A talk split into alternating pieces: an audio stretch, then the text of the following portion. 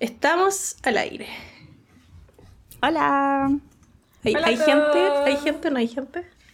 Hay ¿Había 14 personas en espera. Maravilloso. ¿Nos podrían verificar que todas nos escuchamos? ¿Pueden todas decir algo? Hola, hola.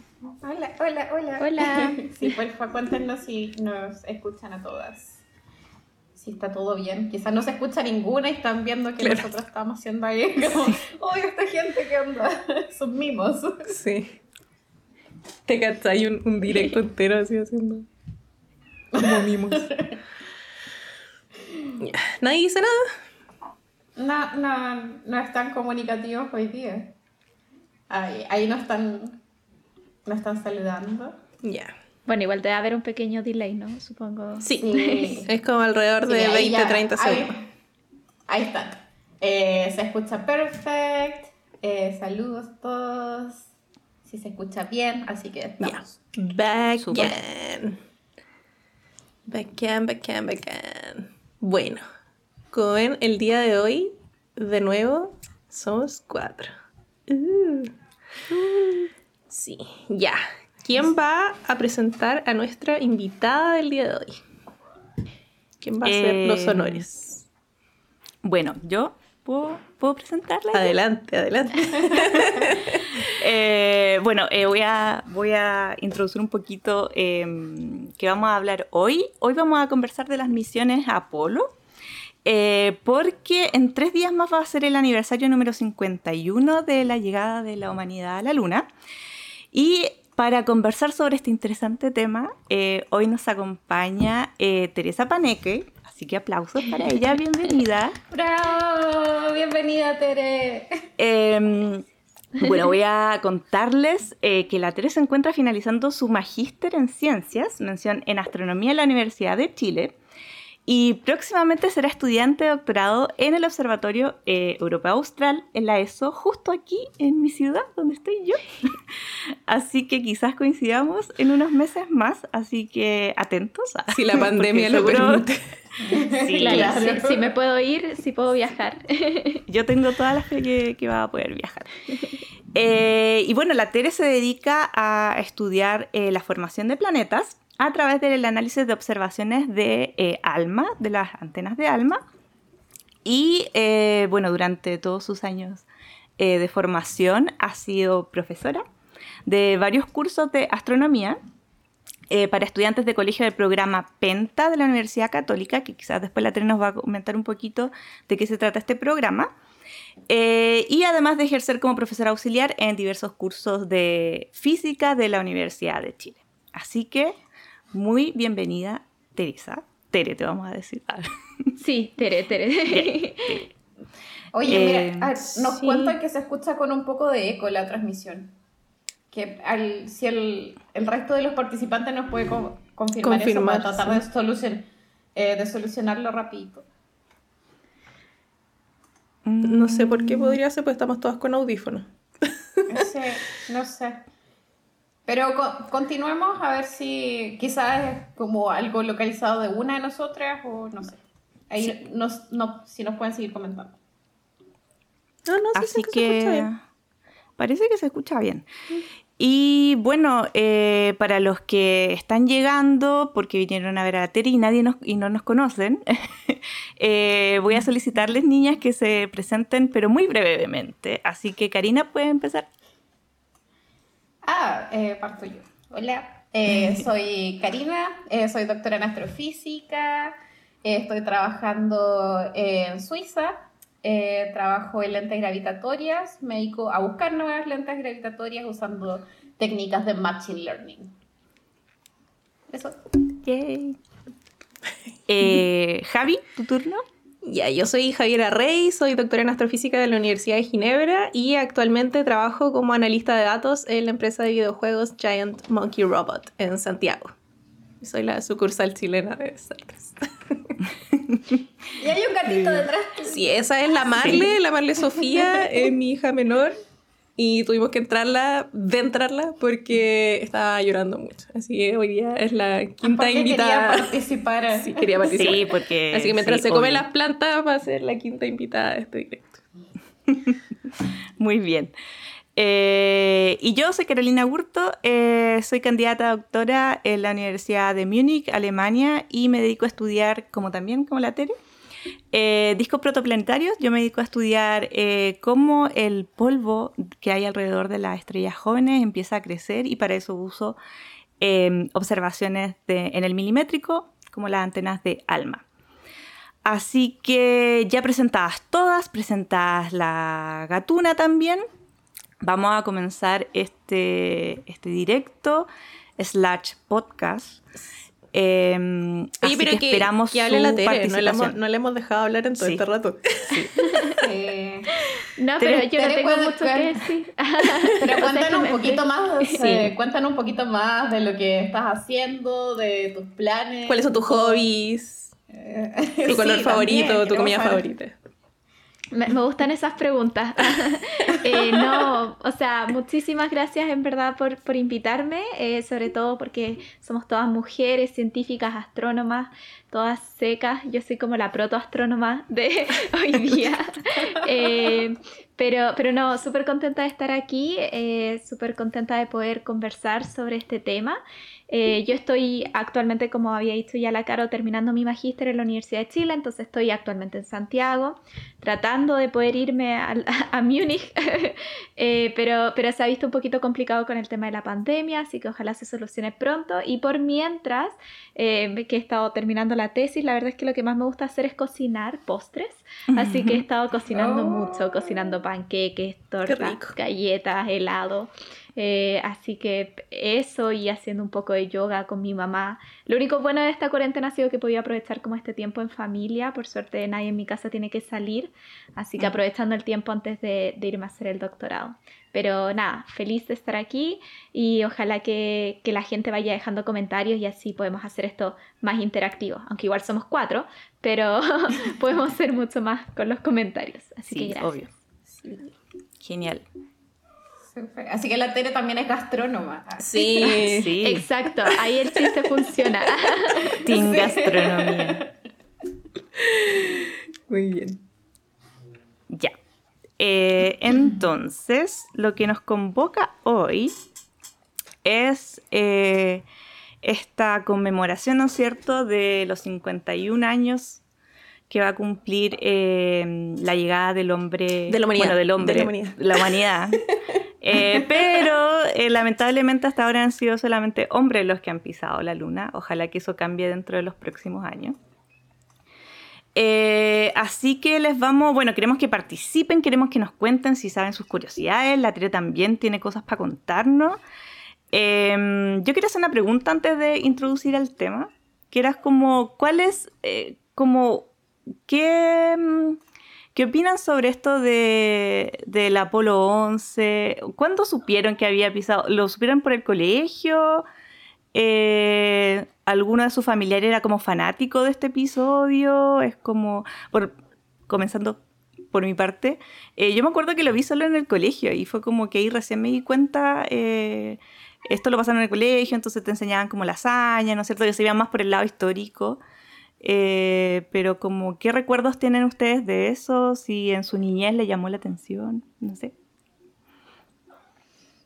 Eh, yo soy súper nerd desde chica, entonces es como que desde muy niña yo me metí a los atlas de astronomía a buscar y aprender y, y todo eso. Y por ahí yo, claro, aprendí como todo lo del Apolo y todo eso. Y además que me gustaban también como las películas.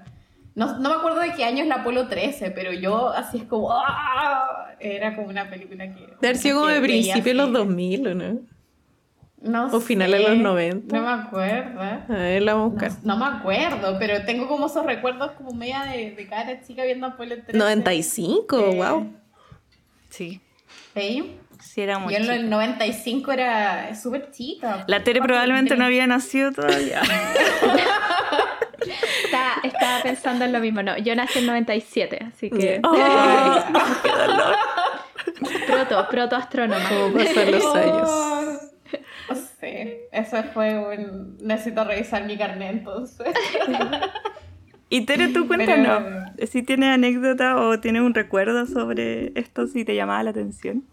Yo la verdad es que estaba tratando de pensar no sé cuándo. Creo que nunca eh, yo eh, siento que nunca tuve quizás esa curiosidad tanto por las misiones al espacio, porque en particular a mí me da un poco de pánico la idea de ir al espacio. Lo encuentro muy lindo, pero yo no me subiría a un cohete, a una nave espacial.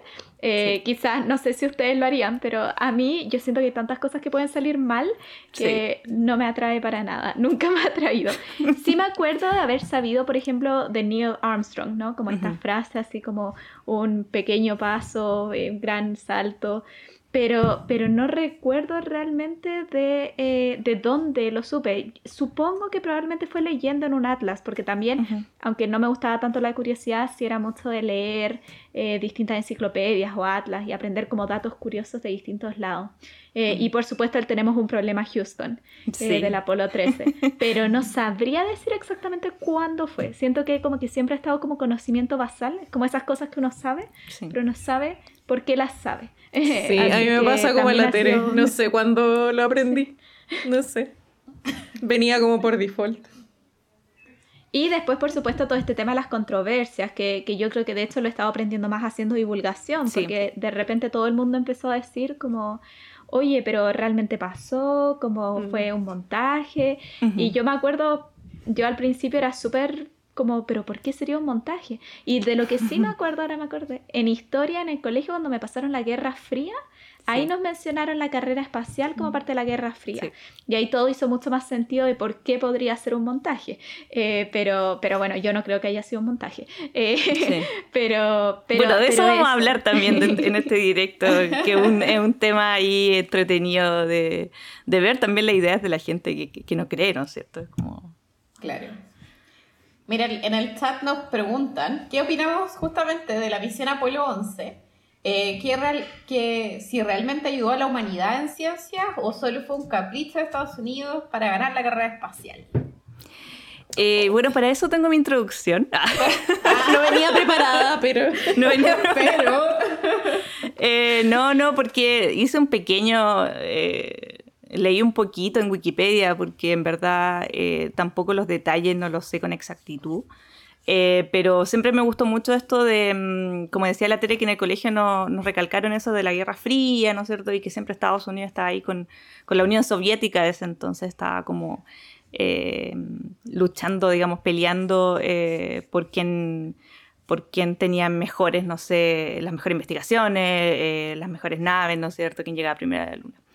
Eh, a mí siempre me ha gustado eso, así que eh, me entretiene leer eh, sobre eso. Pero em, para introducir el tema me puse a buscar y, por ejemplo, bueno, a la fecha, 12 hombres solamente han pisado la luna. y de esos 12 hombres, 4 solamente están vivos.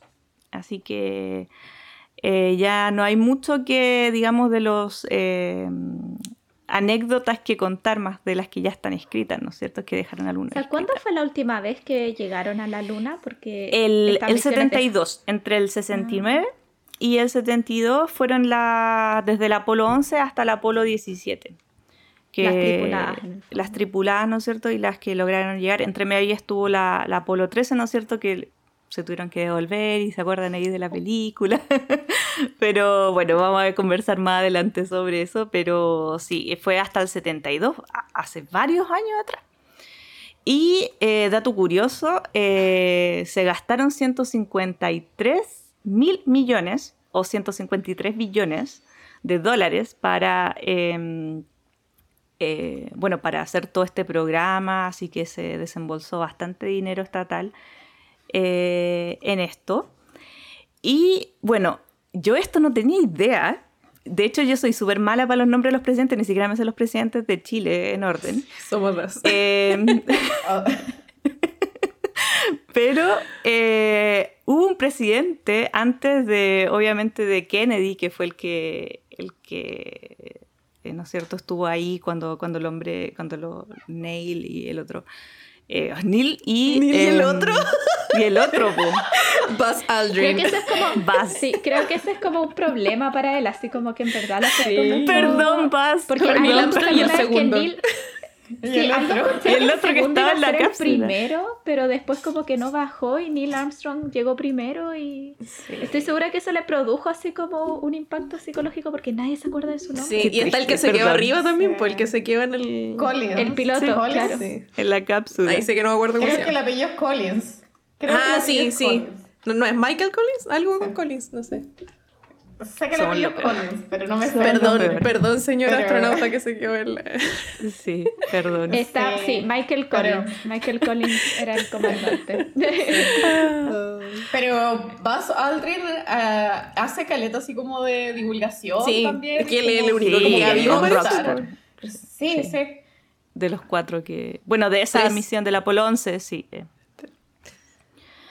Y bueno, volviendo a por qué se inició esto, esto se inició en la administración de un presidente que se llama eh, Eisenhower, eh, que estuvo en el mando estadounidense en el 60, y eh, fue una idea después del proyecto Mercury. Entonces dijeron, no, tenemos que seguir como avanzando en nuestros proyectos, en nuestros programas espaciales, así que querían eh, transportar, ¿no es cierto?, eh, material a la estación espacial, pero también tenían que hacer- querían hacer vuelos eh, que se llaman circunlunares alrededor de la Luna, y también querían que fueran tripulados. Y eh, el golpe bajo que, que vivieron los... Sí, muy bien. Muy ad hoc. Gracias. Eh, fue en el 62, ¿no es cierto? Cuando, eh, digo, no, en el 61, perdón, el, el 12 de abril del 61, que fue cuando eh, Yuri eh, Gagarin se convirtió en, en la primera persona, ¿no es cierto?, en volar al espacio. Entonces ahí eh, Estados Unidos quedó eh, devastado, digamos. ¿Cómo? ¿Cómo? Le pone la cara. Está bien, está bien. Eh, entonces, claro, quedaron como, ¿cómo la Unión Soviética nos va a ganar? Es como, listo. Y después, unos meses después, Kennedy eh, se manda su discurso, ¿no es cierto? Que es como que no, yo voy a empezar la carrera espacial y voy a poner una patita en la luna. Eh, y ahí comenzó la historia, y ahí comenzó un, un programa, ¿no es cierto?, que, que reunía a un montón de gente, ingenieros, mujeres eh, calculadoras que se decían en ese tiempo, eh, ingenieros en software eh, y, bueno, todo, todo un grupo de gente que se dedicó durante varios años y también con, con momentos duros, ¿no es cierto?, porque se perdieron vidas en este programa, em, hasta que por fin lograron hacerlo en, en el 69. Así que, con esa pequeña introducción, un poco telenove- telenovelística que... Oye, espérate, antes de que sigas, el otro día, sin querer, así como que estábamos haciendo zapping en la Sí. casa. Y mm, estábamos, eh, justo caímos en el, en el canal en el que están dando Cosmos, la nueva. O sea, la Ujú. segunda temporada de la nueva. Y había un capítulo eh, en el que estaban hablando precisamente de esto de los cohetes y qué sé yo. Y hay una historia muy chora que yo no tenía idea. Voy a mentir, mentir un poco entre medio porque la verdad es que no me acuerdo 100% cómo era. Pero al parecer había un tipo que creo que era ucraniano, no me acuerdo. No era ruso, o sea, soviético, eh, pero era como alguno de los países así como de por ahí cerca. Y el loco como que tenía una historia súper complicada, entre medio se había cambiado el nombre y qué sé yo, y él siempre estuvo como fascinado con este tema de, ir a otros planetas o ir a la luna y qué sé yo. Y él eh, autopublicó un libro en el que explicaba un poco como qué técnicas podrían ser útiles para llegar a estos lugares.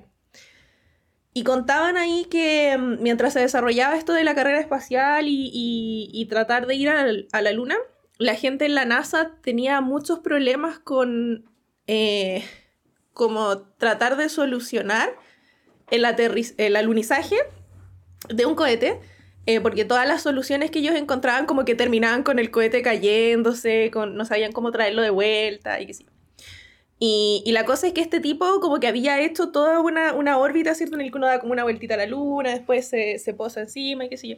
Y estaba todo esto en, su libro que estaba, no sé, qué sé yo, en, en ruso, no sé. Eh, pésima para contar historias. Bueno, la cosa es que eh, de repente unos locos en la NASA le llevan el libro así como al, al loco, al mandamás que hacía los cálculos ahí orbitales en la NASA. Y así como, onda, loco, mira, encontramos esta cuestión, ¿cachai? Y, mm, Y gracias a eso pudieron solucionar el problema y en el fondo eso igual les dio como una ventaja por sobre los soviéticos para poder hacer esto.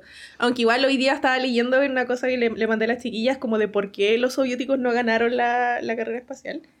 Y en verdad igual hay otras razones, como que en el fondo después de que llevaron a Yuri Gagarin y todo, como que se anduvieron durmiendo en los laureles y, y como que sacaron un poco la patada del acelerador.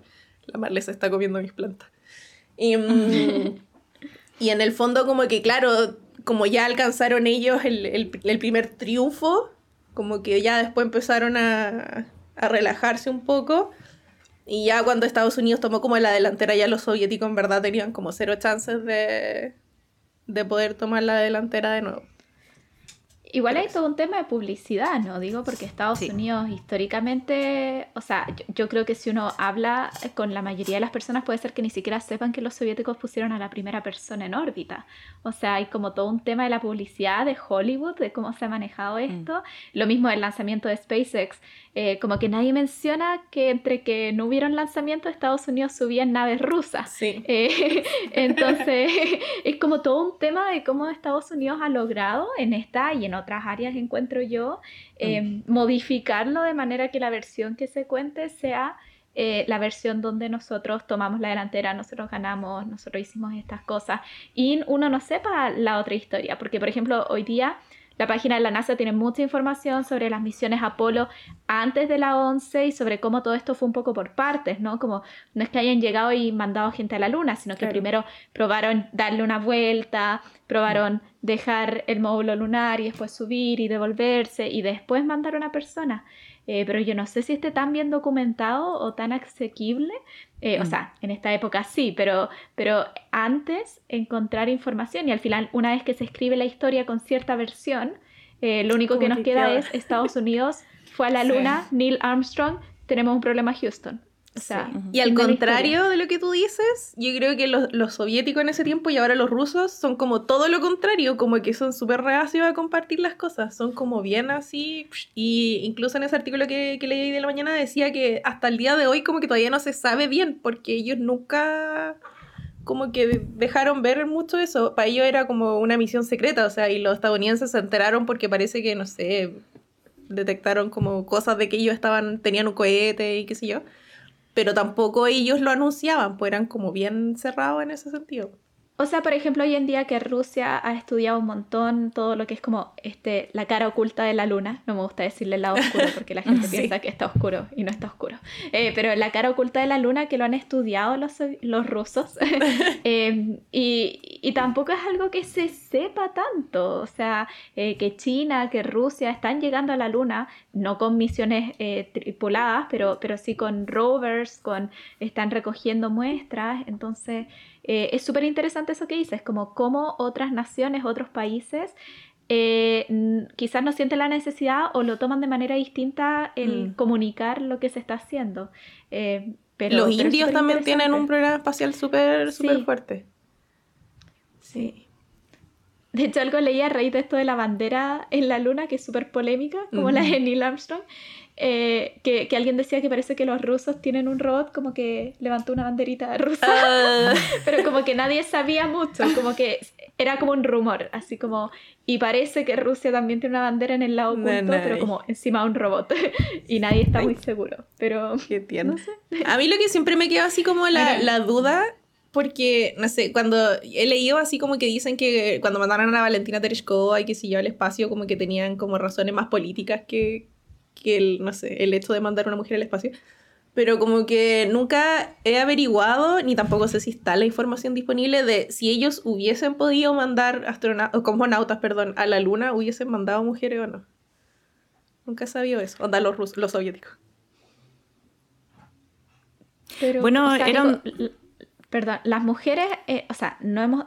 La razón por la cual no subieron mujeres en las misiones Apolo, yo creo que era porque no habían astronautas mujeres, ¿verdad? O sea, no, hay, ¿sabéis que hay, no un documental, hay un documental sí. muy bueno, ¿cómo se llama ese documental? No me acuerdo. Yo lo vi. No yo también, y no me puedo acordar, parece que lo vi en Netflix. Sí, está en Netflix. Ya, la cosa es que, eh, yo, yo, voy a salir voy a con mis historias cacas de nuevo que les cuento pésimo, pero había como un programa paralelo mejores, al de los mejores. astronautas de las misiones Apolo que era solamente de mujeres. E incluso como que el entrenamiento de ellas era más brígido que el de los hombres. Eh, y las locas eran, no sé, pilotos, tenían como un montón de, de entrenamiento. Las metían en tanques con agua, era así como súper acuático.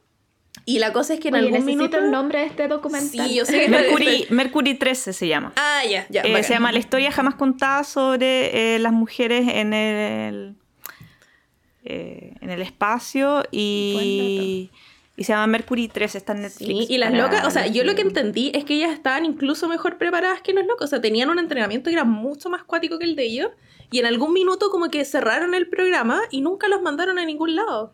Pero ellas tenían así como toda la capacidad para poder haber, haber hecho lo, lo mismo que hicieron los astronautas hombres. Y como O sea, que no por pasó nada. ningún lado, porque yo iba a decir ya, o sea, igual habría sido súper terrible que no las hubieran dejado postular, pero en muchas cosas no dejaron postular a mujeres. Pero el hecho de que hubieran mujeres capacitadas y que no las mandaran, Sí. ya es, o sea, no tiene sentido. Pero es muy buen documental, así que véanlo. Sí, lo que pasa que fue justo cuando salió, bueno, Gagarín, entonces fue- dijeron, no, no, no, ya, cerremos este programa porque no podemos mandar nosotros unas mujeres, como no, tenemos que mandar un hombre. Eh, básicamente fue, fue por eso. Eh, pero habían 13 mujeres que, que estaban en este programa. Ah, y por eso sí, se llama Mercury 13. Sí, Eh, y por eso lo recomiendo harto. Eh, de hecho, lo voy a ver de nuevo porque... Sí, era súper bueno. Yo me acuerdo que lo pasé súper bien viendo ese documental. Bueno, pasé mucha rabia, pero era muy bueno. Y bueno, y no sé si lo dijiste, pero por ejemplo, había un montón de pruebas que las mujeres lo superaban con creces. Por ejemplo, Sí.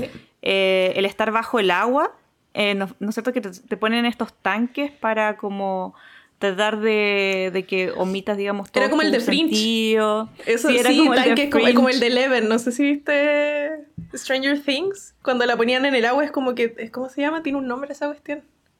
Sí, Pero como que suprimes todos lo- los estímulos exteriores estando en esa agua que es como agua con sal, una cuestión así que tiene así como...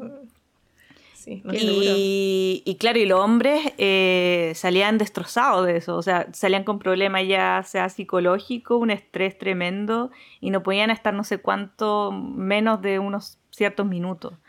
Y las mujeres lo superaban con creces, podían estar horas dentro de esos tanques.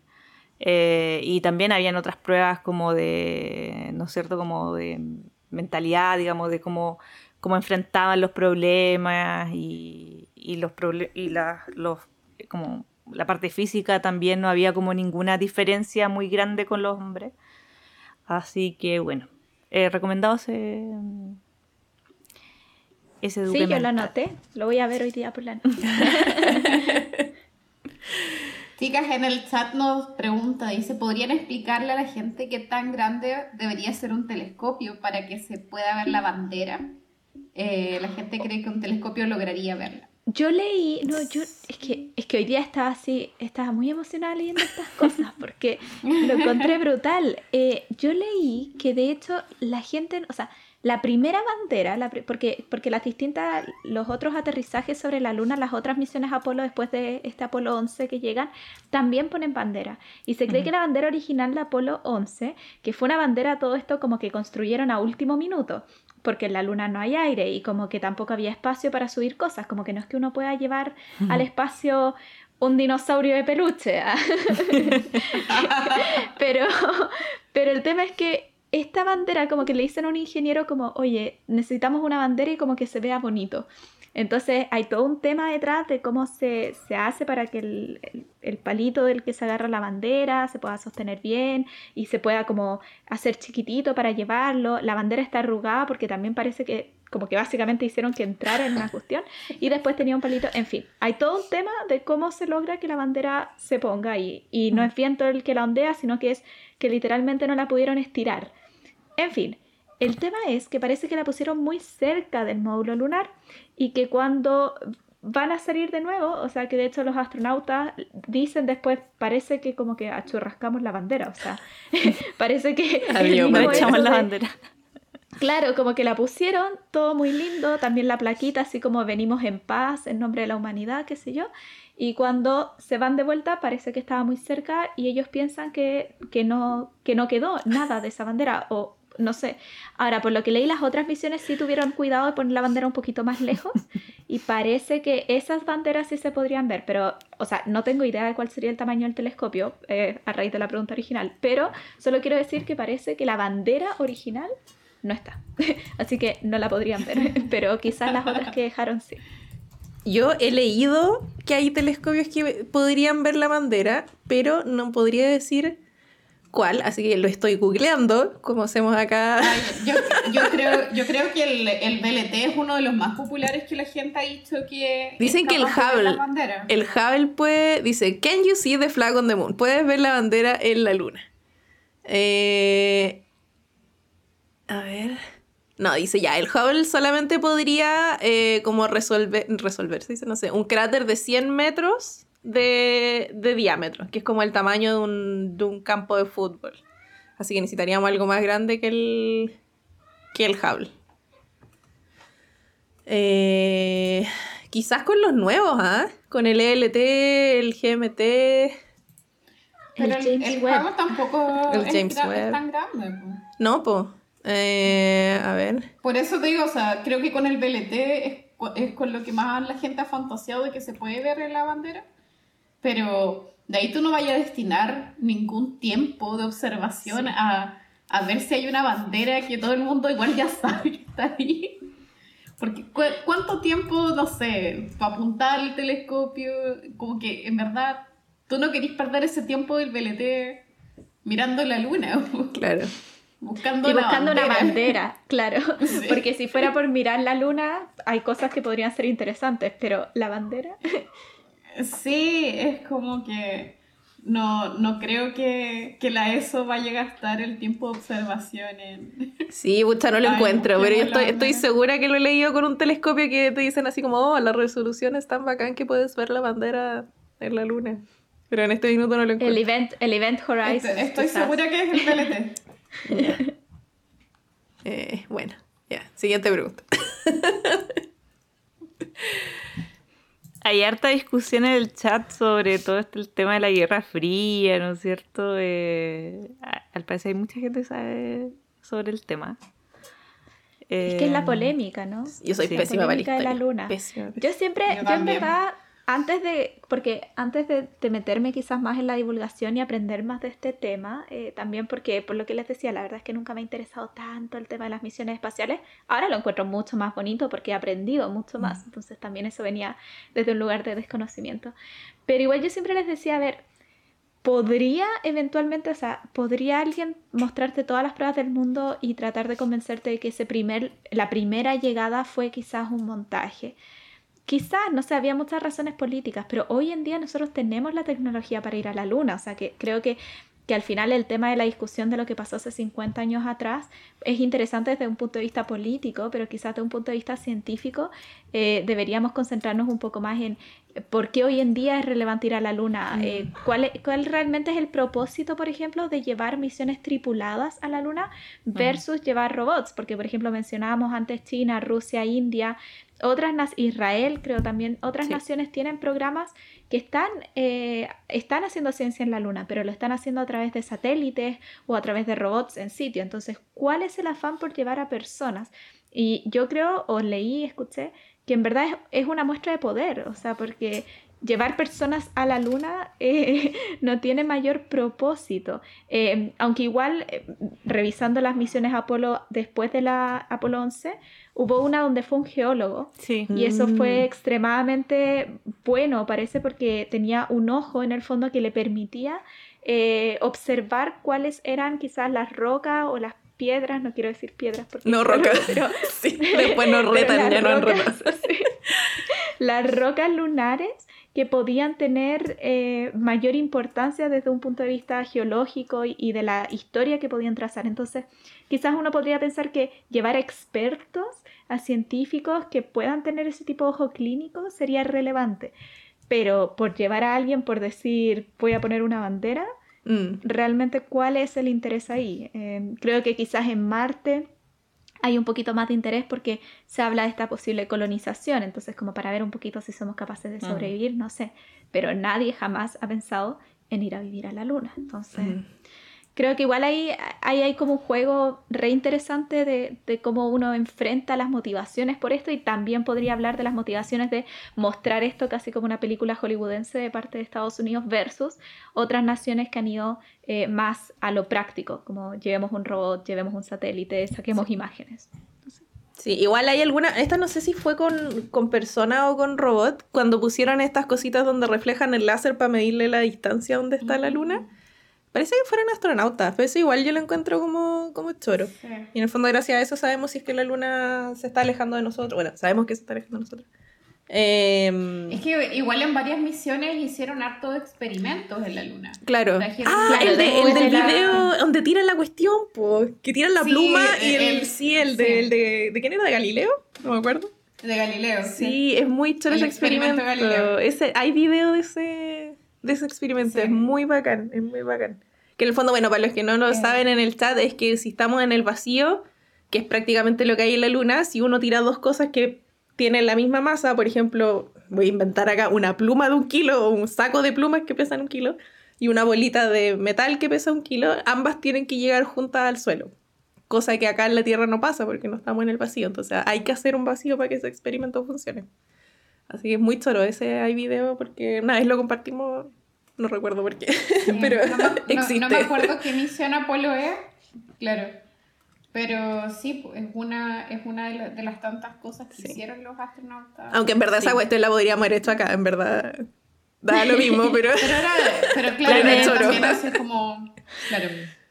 Sí, era choro. Eh, bueno, curiosidades del Apolo 11, eh, por ejemplo, los astronautas eh, recopilaron, sí, recopilaron, se dice, o recogieron 21,5 eh, kilos de entre roca y, digamos, roca lunar. Y después fueron subiendo esta cantidad. El Apolo 12 metió 34 kilos y así, y la última misión, que fue el Apolo 17, eh, se llevó 110 kilos. Tuvieron que dejar un astronauta en la luna para poder traerse tanta roca. Eh, Entre eso, en una de las misiones, cuando estaba leyendo así como sobre las misiones, creo que en la Apolo 14, eh, los tipos encontraron una roca que tiene como las características de las rocas terrestres, eh, que se llama Big Bertha, eh, como que le pusieron ese nombre. Y es una roca como de 8 kilogramos más o menos, y mm, eh, creen que es como un meteorito terrestre que cayó a la luna, como un pedacito de la Tierra a la luna. Y eso también lo encontré así como curiosidad, como cosa bueno, no está súper confirmado, pero era como, esto no tiene la composición de la luna, pero tiene la composición de la Tierra, entonces es como lo que uno podría deducir de eso. Igual al final lo interesante, como para que las personas que estén escuchando esto también lo, lo, sigan, lo interesante de por qué la gente trae kilos de roca de la luna, porque también uno podría decir, bueno, si ya trajeron una vez, ¿para qué necesitamos 100 mm. kilos de roca lunar?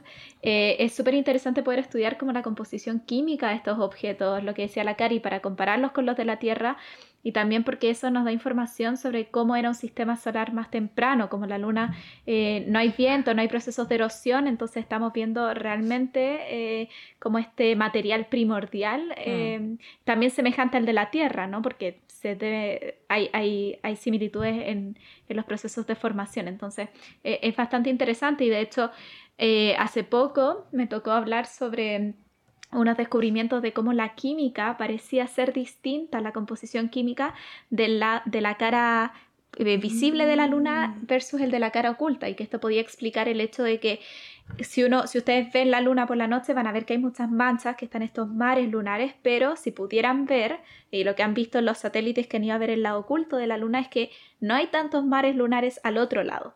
Y eso es algo que no se explica, porque, porque, porque en el fondo la luna, eh, que se entienda que el hecho de que nos muestre una cara o no, a la luna le pasa lo mismo en las dos caras, lo que pasa es que orbita sobre su eje, rota sobre su eje en el mismo periodo que orbita sobre la Tierra.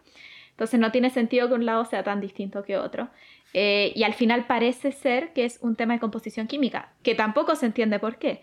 Pero eh, esta composición química favorecería eh, la creación de mares y la erupción volcánica en el lado que nos ve de la Luna versus en el lado que no nos ve.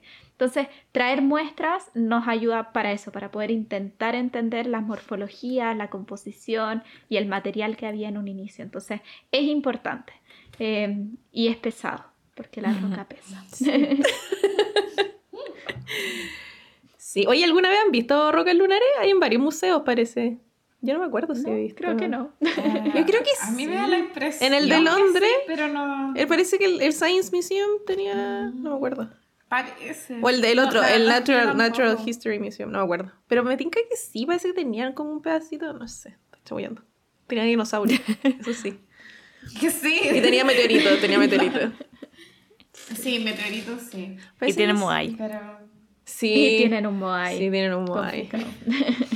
Es una roca grande que se robaron. Oye, tienen todos los templos. Hablando todos de los rocas. templos Hablando de rocas robadas. Sí. Pero es que estos tipos tienen los templos griegos dentro del museo. Sí, Oye, es qué brígido. es- es un descaro. eso. Tienen la piedra No, roseta eso- sí. en el museo. Sí, sí. Totalmente apropiación cultural eso. O sea, pero bueno. Sí, así que un pedazo de la luna, ¿verdad? Sí, Sí, la verdad es que no me extrañaría. Sí. Eh, ¿Qué les iba a contar? Ah, que algo, eh, bueno, eh, eh, eh, siempre el, eh, la llegada de, de estos astronautas a la Luna ha sido bien controversial, ¿no es cierto? Y mm, estaba leyendo que en el 2015 eh, un físico de la Universidad de Oxford eh, hizo un modelo matemático para eh, saber o determinar si Estados Unidos había eh, falsificado, digamos, eh, había hecho un eh, fake eh, los alunizajes. Entonces estimó, por ejemplo, la cantidad de gente que estaba involucrada en el programa y le salió un número de 411.000 personas que habían trabajado en, las, en el programa Apolo. Entonces eh, eh, él decía que, bueno, entonces estas 411.000 personas habrían estado engañando a todo el mundo. eh, y si fuera así, su estadística decía que al menos, por ejemplo, una habría filtrado la, la conspiración. Por ejemplo, alguno dijo, ya, lo voy a contar. Y se habría demorado tres años y ocho meses en, digamos, decir eso. Y al parecer, bueno, su estadística no, no está tan mal, ¿no es cierto? Es como... Yo creo que nadie, o, o no sé si habrán hecho, supongo que toda la gente que trabaja en estos programas espaciales, no solo en Estados Unidos, también firman eh, contratos, ¿no es cierto? Y, y bueno, y hay hartas empresas que no están relacionadas también con el... Sí, con eso el de confidencialidad. digamos. Sí, Yo firmé Tú sabes de eso. yo hablo de mi pega, las me echan. mamás.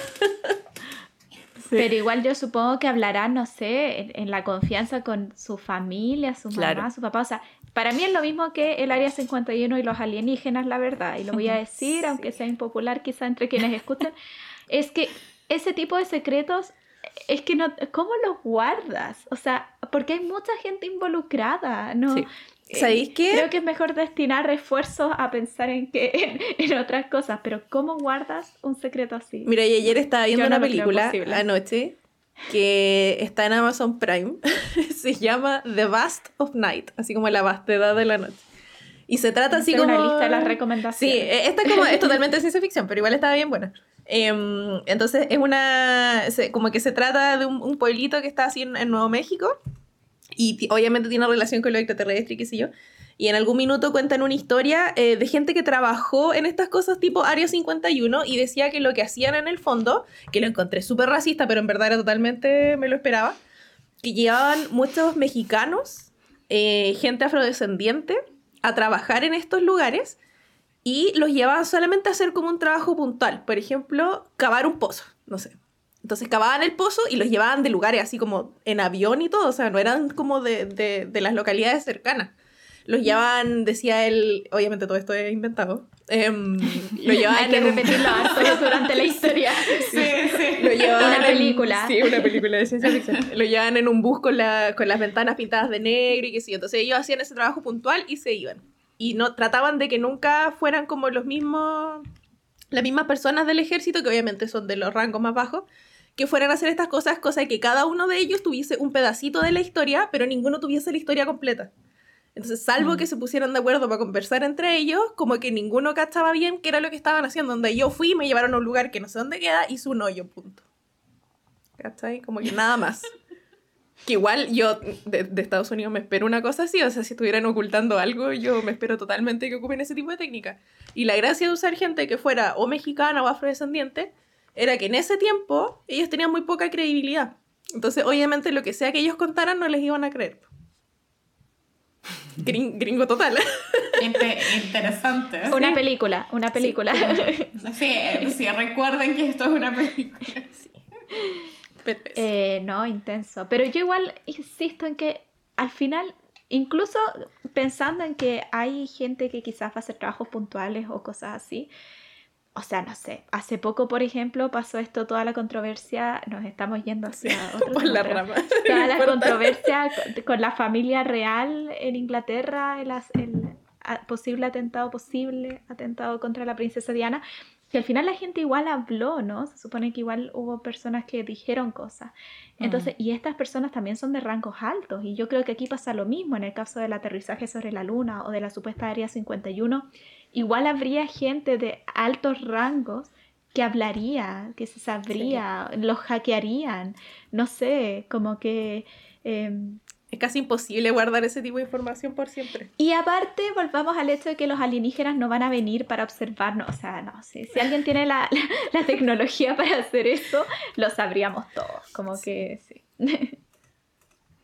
Mi opinión. No, yo estoy de acuerdo. Es como. Es muy difícil eh, ocultar. Sí, es como cuando la gente cree, los terraplanistas, porque creen que todos trabajamos para la NASA y que todos estamos ocultando que la Tierra es plana. Y es como, dude, no. Obviamente no podemos hacer eso. Imagínate la cantidad de científicos que hay. O sea, ¿cómo diablos vamos a estar todos ocultando que la Tierra es plana? ¿Y para qué más encima? Si no tiene ninguna gracia. Si es plana, es plana. Es como ya filo. Pero no sé.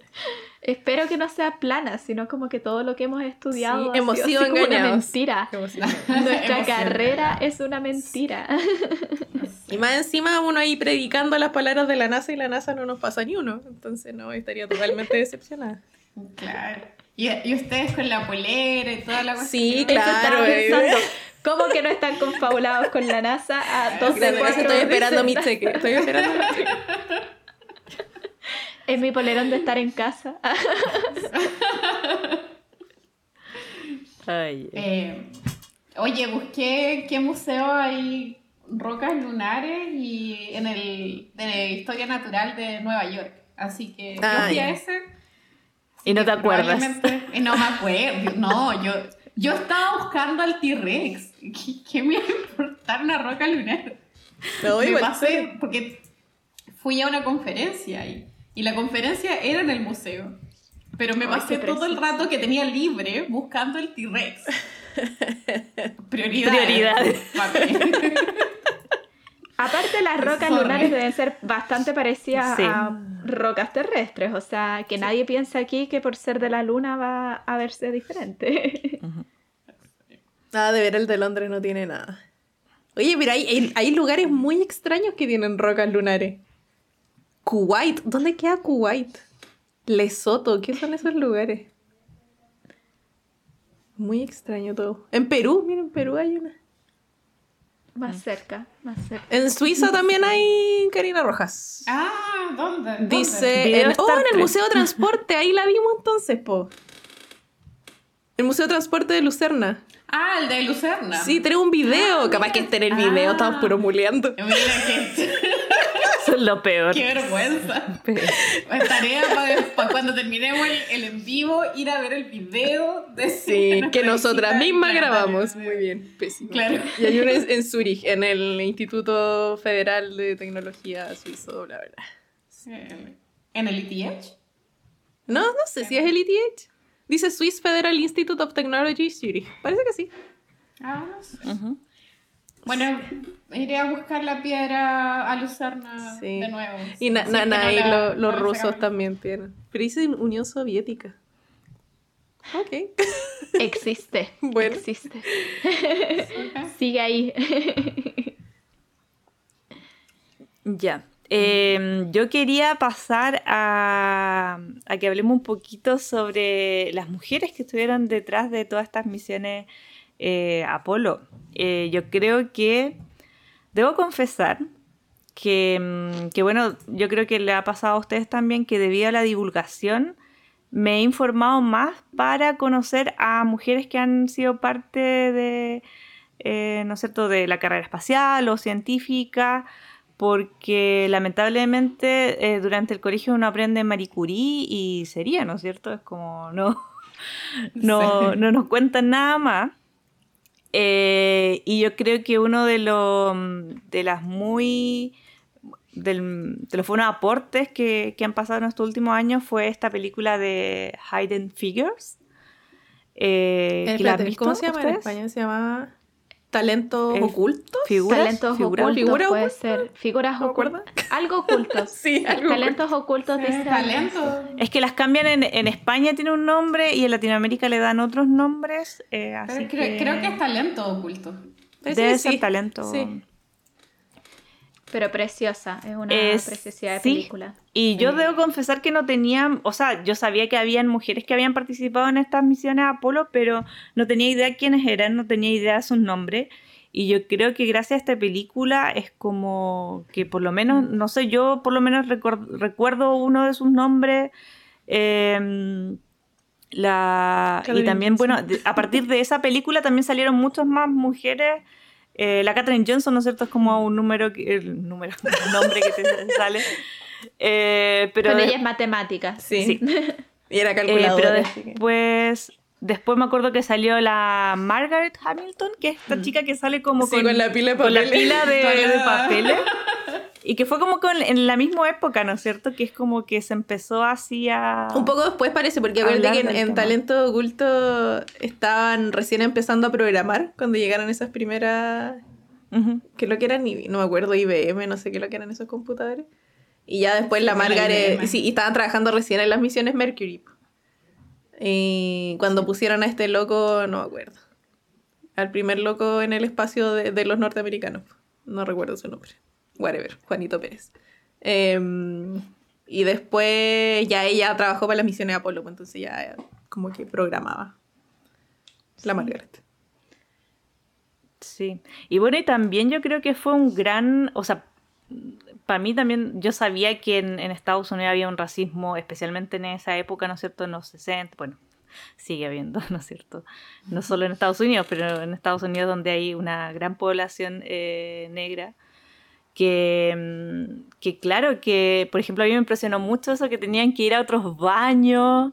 Es como, no, tú no puedes usar ese baño porque ese baño es de blancos, es como... Pero ¿sabéis qué pasaba? Eh, ¿No te acordáis? Hay una historia, no me acuerdo quién era, Jaira Rey, un uno en contar historias. Pero hay una astrónoma que no era afrodescendiente y que decía que ella no podía trabajar en el observatorio porque no había baño para mujeres. También. No me acuerdo quién era. No puedo acordar quién bueno, era, pero... Una de tantas miles de discriminaciones que sufrían y siguen sufriendo algunas mujeres en, la ciencia, ¿no es cierto? Eh, pero claro, yo creo que es una película muy eh, educativa. En, en muchos sentidos. Es como. Inspiradora, igual. Historia, inspiradora. Súper inspiradora, sí. Y también yo creo que permite que la gente se cuestione sobre cómo las mujeres, aunque quizás en algún momento se haya intentado de que no, igual han tenido un rol. O sea, yo el otro día conversaba esto, resolver cualquier tipo de problema científico sin la presencia de mujeres es absurdo, incluso desde un punto de vista estadístico, porque estás omitiendo a la mitad de la población para resolver el problema. O sea, yo cuando esto se lo explico a los niños les digo, esto es igual que si yo viniera a la sala de clases y dijera, solo los que tienen pelo liso pueden resolver esto. ¿Por qué? O sea, ¿por qué vamos a omitir las experiencias y lo que piensan las personas que tengan pelo con rulos? Y aquí lo que ha ocurrido es exactamente lo mismo. O sea, no tan lo mismo, pero digamos que mm. eh, metódicamente se ha intentado omitir las opiniones y las experiencias de las mujeres, que además tienen vivencias muy distintas y eso implica que tienen maneras de ver las cosas muy distintas. Y lo mismo con las minorías. Entonces, Creo que esto demuestra que de todas maneras para resolver los problemas se necesita que todos trabajemos, ¿no? O sea, es absurdo omitir a una parte de la población. Eh, y en este sentido, claro, se les intentó dar un rol menos protagónico, pero al final resulta que igual están estas chiquillas que son, o sea, estas mujeres que son tremendas científicas, que tienen tremendas mentes y mm. que al final igual salen a la luz, porque en el fondo yo creo que ven, en la película se ve, ¿no? Que, que ya ve así que están haciendo un cálculo y dice como, oye, pero... Entonces, creo que, creo que es muy inspiradora. Para mí también fue muy inspiradora verla eh, por eso, porque uno dice, siempre estuvimos ahí. Como que trataron de no ponernos en la historia, pero siempre estuvimos ahí. Y no solamente estuvimos, sino que también fuimos protagonistas, aunque se intentara que no lo fuéramos. Em, y eso yo creo que es muy potente. Sí. Es eh, una muy buena recomendación que... Otra más a la lista de recomendaciones. Les vamos a poner un em, playlist de, películas para que vean. Sí. Eh, y bueno, y aparte eh, de las científicas, ¿no es cierto? Las matemáticas, ingenieras que estuvieron involucradas y las que muestran en esa película, también habían otras mujeres más, ¿no es cierto? Por ejemplo, está, bueno, la que decía que era la, la Margaret eh, Hamilton, que era matemática, y que ella desarrolló la, la guía, está el sistema de guía de navegación para las misiones de Apolo. Em, ella estaba contratada, de hecho, lo que leí de ella es que estaba contratada por eh, el MIT, el Instituto Tecnológico de, siempre digo mal esta palabra, Massachusetts. Massachusetts, eh, de Boston, y, después tuvo un contrato con la NASA, porque ellos primero se interesaron con ella y ella trabajaba para el MIT. Em, y también ella estuvo involucrada, ¿no es cierto?, en el software eh, para el Apolo 11. Y, según lo que estuve leyendo de ella, ella, em, digamos, se acuñó o se, se, apropió un poco de la disciplina de lo que hoy conocemos como la ingeniería en software. Eh, así que, que no, o sea, súper bien. De hecho, hasta tiene un Lego, ¿no es cierto? ¿Tú, Javi, tienes los Legos? Sí, sí, lo tengo. Eh, y justo salieron como después de, de, todas estas películas, ¿no es cierto? Y lo encuentro súper bueno porque, bueno, Lego se ha dedicado este último tiempo de, de hacer varias como campañas de, bueno, promoción, bueno, un poco también interés, ¿no es cierto?, por las ventas. Eh, pero de, ¿no es cierto?, de estos legos de mujeres en ciencia y también como de, de, naves, creo que hay una versión del Apolo. Eh, Oye, hay uno muy bueno, esto es totalmente off topic, pero hay una, hay una versión, de partida, el otro día gracias a alguien en Twitter, oh, no me puedo acordar quién era, a ver si fue la Alejandra. Javi, la demencia senil te sí, pero alguien me dio el dato de que en AliExpress venden copias súper buenas de los Legos, totalmente pirata mi comentario. Y lo segundo es que también venden unos como LEDs que uno les puede conectar a estos Legos. Entonces, imagínate, tenía el, Lander, el Eagle, y le ponéis los LEDs así como ah. abajo y la cuestión así como que brilla así muy bacán. Son muy, muy, muy choros. Entonces venden todos estos LEDs para ponerle a los sets como espaciales de, de Lego pirata que venden en AliExpress. Buen dato, Javi. Ese fue mi dato pirata. Oye, hablando de lo de la. No, terminemos con el dato, por favor. Si era otro dato de LEDs. No, no, no, es que solamente le iba a decir a Javi que su gato estaba on fire en el chat. Este, es, que estaba mordiendo los LEDs. Tuve que sacarla porque le estaba mordisqueando los LEDs azules que son como. No se ven, pero son como unas estrellitas que están ahí. Ah, Entonces como un alambre y va el enchufe y se lo estaba comiendo y dije, ah, no la tengo que sacar porque se lo va a ah. morir electrocutada. Sí. Siempre la gente está pidiendo un en vivo con tu gato. Bueno, vamos a dejar a la Marle una hora transmitiendo para el próximo. Sola. Sorry por, el, por la interrupción. No, yo iba a decir que hablando también de, de mujeres quizás un poquito más actuales, eh, yo pensé de hecho que había sido más cercano a la película, después me di cuenta que la película parece que salió como el 2016 o por ahí, pero el, año pasado cuando fue esta primera imagen del agujero negro, yo encontré súper bonito que se viralizara tanto el nombre y la foto de Katie Bowman, que fue mm. esta chica que hace el código, o sea, yo supongo que fue parte de un equipo, pero, pero probablemente ella fue la que lo lideró el código para poder, eh, para, para, poder juntar todas estas imágenes, o sea, porque lo que hicieron fue extremadamente difícil. Básicamente observaron con antenas de distintas partes del mundo si bien las antenas se pueden conectar mediante una técnica de interferometría, esto en general se hace con antenas que están hechas para que funcionen juntas, como las de Alma. Pero conectar antenas distintas implica conectar distintas resoluciones, distintas tecnologías. O sea, es como armar una foto, yo decía, con una cámara de un iPhone, una cámara de un celular antiguo, una cámara casi que análoga. O sea, súper complejo. Y encontré muy lindo también que se viralizara tanto su cara, su nombre y se supiera que era una mujer la que estaba detrás de ese código. En el chat leí que también lo estaba viendo que alguien preguntaba por Paula Joffre, que fue destacada eh, eh, por el Times, creo que fue, eh, o por alguna revista así muy top. Em, por, por, su trabajo que ya hacen estrellas, creo. y eso también es súper potente. O sea, en el fondo hoy en día tenemos eh, a mujeres científicas que están haciendo una pega tremenda y yo creo que es muy importante hablar de ellas como referentes porque hoy en día, y conversaba esto también el otro día con una chica de pedagogía, Hoy en día se permite que las mujeres ingresen a las ciencias. O sea, las mujeres, yo puedo ir y estudiar cualquier carrera. Eh, hay campos, por supuesto, donde hay menos mujeres, como por ejemplo en la física o en la computación o en la matemática. En astronomía yo siempre he sentido que hoy en día somos privilegiadas con que hay más mujeres entrando. Pero el punto es que nos faltan referentes, porque los profesores, por ejemplo, yo claro, mi carrera somos de estudiantes, yo diría mi generación casi 50-50, pero profes, hay muy pocas que sean mujeres, entonces guías, hay muy pocas que sean mujeres. Y yo trabajando en mi magíster con una mujer, con la profesora Laura Pérez, y ahora a mi doctorado también me voy a trabajar con una mujer, me he dado cuenta que la, sensación y el acompañamiento es muy distinto. No porque los profes hombres sean malos, no me refiero a eso, sino porque uno puede verse reflejado en su guía, uno, uno entiende las cosas por las cuales ella ha tenido que pasar, porque hay experiencias con las cuales eh, uno sintoniza simplemente por el hecho de ser mujer. Entonces creo que es súper importante que permitamos que, o sea, bueno, no depende de nosotras, pero que se permita que las mujeres estén en esas posiciones de poder para ser referentes y que hablemos de ellas. Así que me parece fantástico que alguien en el chat haya sabido sobre lo de Paula Joffre, porque realmente fue muy Fue en el Times, estabas correcto, eh, que a veces es dentro de las 100 mujeres, eh, bueno, no, miento, 100 eh, personas más influyentes del mundo del 2019.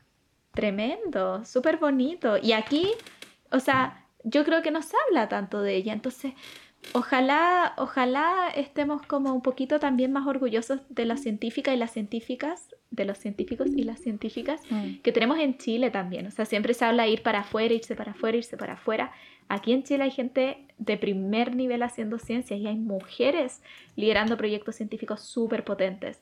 Entonces, dejemos de mirar tanto a la NASA, no lo digo por este live, lo digo como en la vida, que más encima en las noticias les encanta poner que todo lo hacen científicos de la NASA. Sí. y empecemos a hablar con científicas chilenas, empecemos a hablar con investigadoras que están haciendo tremendos aportes. Yo creo que eso es súper relevante. Y bueno, y la NASA, por supuesto, va a seguir siendo aporte y al final es un organismo tremendo. No hemos hablado de la misión Artemis que se viene, pero, pero hay o sea, ojalá salgan más nombres de mujeres para que las chiquillas las tengan como referentes y no sea tan difícil buscar. No, de hecho yo creo que, bueno, con Star Trek hace ya más de, claro, esto va a ser el tercer año, eh, dos años, que estamos haciendo el febrero de científicas, donde tratamos de visibilizar mm. la mayor cantidad de mujeres eh, chilenas y también, eh, bueno, Latinoamérica, Latinoamérica y Latina, sí. Eh, eh, para, para, para, darle ese espacio, ¿no es cierto?, para, para visibilizar su trabajo eh, y para que sepan que están ahí, para que sean eh, modelos de rol, ¿no es cierto?, que tanto se necesitan. Sí, y hablando de los modelos de rol, hay una cosa que yo quería mencionar, y es que mm, hay como un experimento, que creo que se, se menciona un montón en verdad, que es que cuando uno le pide a la gente mencionar científicos así en general. En español no funciona muy bien, yo creo, pero quizá en inglés porque uno dice scientist. Entonces, como cuando uno dice científico en español, puede ser o todos o hombres. Em, en general siempre se mencionan hombres y cuando mencionan mujeres es como Marie Curie, pero si uno dice, no sé, mencioname cinco mujeres científicas, como que se quedan en Marie Curie. Yo lo hice una vez en una charla y, y la hice en una charla en un colegio particular Y creo que de pura suerte, además de Marie Curie, me mencionaron a la Valentina Tereshkova, pero no se sabían bien el nombre. Era como, ah, María Teresa Ruiz. Claro, también. Me decían, no, como la rusa que llegó al espacio y qué sé yo, como que Valentina algo. Y claro, María Teresa Ruiz porque estamos en Chile, pero, o sea, si uno pide cinco, yo doy casi firmado que es prácticamente imposible que alguien en un colegio nos mencione a cinco mujeres científicas. Y eso está pésimo. Es como el otro experimento ese de que dibujen a un científico, un, un científico, vamos a decir que sea como hombre o mujer. Y también la mayoría de los niños chicos, debido a estos eh, estereotipos de género, dibujan a hombres. Y eso ha ido mejorando. El otro día leí un artículo de que respecto a, no sé, 10 años atrás, eh, el porcentaje de mujeres científicas dibujadas ha crecido sin embargo, en el estudio que hicieron, todas las personas que dibujaron a una mujer científica eran niñas. Ningún mm. niño dibujó a una mujer científica. Mm. Hay un, hay un, no sé si lo han hecho una encuesta de Harvard, creo, voy a buscar el link y se los puedo mandar, que es como sobre inconscientemente, como cuál es, qué tan marcado es en el fondo tu machismo interno respecto a distintas cosas y, y en particular asocia a las ciencias exactas. Entonces, como qué tanto tú asumes que las ciencias exactas van con hombres y las ciencias más blandas o sociales mm. van con mujeres. Em, y, a mí me pareció súper intenso cuando yo lo tomé en particular, que claro, yo, yo salí como que no tenía ningún tipo de preferencia. Pero igual siento que es por el hecho que yo soy una mujer que hace ciencias exactas. Entonces, cuando a mí me dicen, por ejemplo, imagínate un astrónomer, o sea, también, sin el astrónomo o astrónoma, yo me imagino una mujer, eh, pero es porque yo soy mujer y yo soy astrónoma, ¿no? O sea, yo creo que es por eso. Em, entonces, claro, tiene mucho sentido lo que tú dices, que mujeres o niñas van a dibujar quizás también a mujeres, pero también, y, otro tema es el tema de la pata, o sea, aquí... Mm. ¿Qué es eso de que para ser científico hay que usar pata? Eh, y bueno, alguien mencionaba, no sé quién es Alien Side en el chat, pero mencionó a Millarca Valenzuela, mm, a la Sonia Dufo, o sea, Sí, hay, e, ellas son tremendas, yo las admiro un montón. Hay muchas profesoras haciendo cosas muy bonitas. En tecnología también está la Barbarita Lara. Ella también es súper conocida. Sí, y muy simpática. Sí, no, hay periodistas, científicas. Eh, sí, pues. Entonces, qué bonito que ahora se esté hablando más de eso. Eh, y por supuesto que es necesario hablarlo, ¿no? Porque, porque necesitamos que existan estas referentes, necesitamos que, que, estén ahí y que chicas se sientan identificadas con ellas, porque hombres referentes hay muchísimos. Entonces necesitamos un poquito empujar a las mujeres que están haciendo cosas geniales. Sí, así es. Eh, ¿Puedo, pelar? la luna? ¿Puedo pelar? Pero antes que sigamos, ¿puedo pelar? Sí que ya, ya pasó lo que pasa siempre, pues ya no están reclamando que estamos hablando de feminismo. Pues. Así que yo voy a decir que nosotros nos reservamos el derecho de admisión, este es nuestro canal, hablamos de lo que queramos. y precisamente por eso hay que hablar de estos temas, porque a la gente le molesta, la gente todavía no entiende que hay que hablar de estos temas, porque si no los hablamos, los barremos debajo de la alfombra. Así que si a alguien no le gusta, pucha, mala suerte, pero son temas que se tienen que conversar, porque si no, no vamos a avanzar nunca en estas cosas. Sorry lo denso, pero... Eh, y, no, no, y bueno, también en, el chat aquí dijeron, o sea, como nadie te obliga a escuchar el, el en vivo. Que claro, o sea... Así que... A ver, no, somos cuatro mujeres hablando de ciencia. Eh, ¿Por qué no podemos hablar de mujeres en ciencia? Eh, y además que el feminismo no, tiene nada malo. Hay gente que tiene una, una, percepción equivocada del feminismo y en verdad el feminismo es algo súper necesario porque nosotros queremos tener los mismos derechos que tiene cualquier persona. Así que eso. Y con sea, que no mm. sea un gran logro más allá del logro personal, llegar a un lugar, o sea, yo sueño con el día en que sea súper normal tener a mujeres decanas, tener a mujeres rectoras, tener a mujeres ministras y que no tengamos que decir, es la primera mujer en llegar acá, como si el logro, como si en el fondo estuviese ahí por ser mujer y no por toda su tremenda trayectoria y currículum. O sea, eso también es algo. Eh, como cada vez que hay una mujer en una posición de poder, tiene que demostrarle al mundo como 10 veces más que puede y que no está ahí solamente por ser mujer y entendamos que nadie llega donde está por ser mujer. O sea, las personas que están ahí, de hecho, usualmente tienen un currículum como 10 veces mejor porque es muy difícil llegar ahí porque constantemente está este pero es mujer, pero no sé qué. Entonces, por eso es importante hablarlo para que se normalice, para que de tanto hablarlo sea algo súper normal, que todas las chiquillas quieran estar en posiciones de poder, que todas las chiquillas aspiren a ser ministras, que todas las chiquillas quieren ser científicas, porque pueden, porque cualquier persona puede y no debería ser un tema. Eh, y cuando deje de ser tema, vamos a dejar de hablar de eso todo el rato. Sí, exactamente. Eh, porque ya no va a ser tema.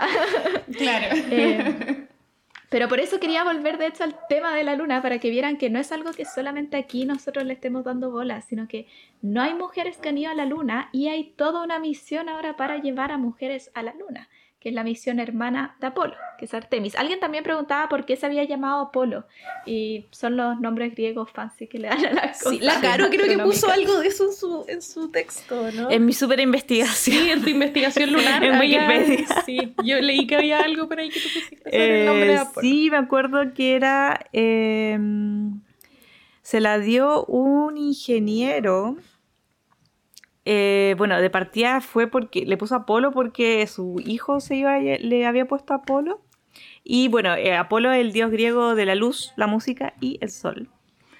Eh, y el gerente de la NASA, el señor Abe Silverstein, eh, dijo, bueno, yo le puse a mi hijo así, así que este programa también se va a llamar Apolo. No te puedo creer.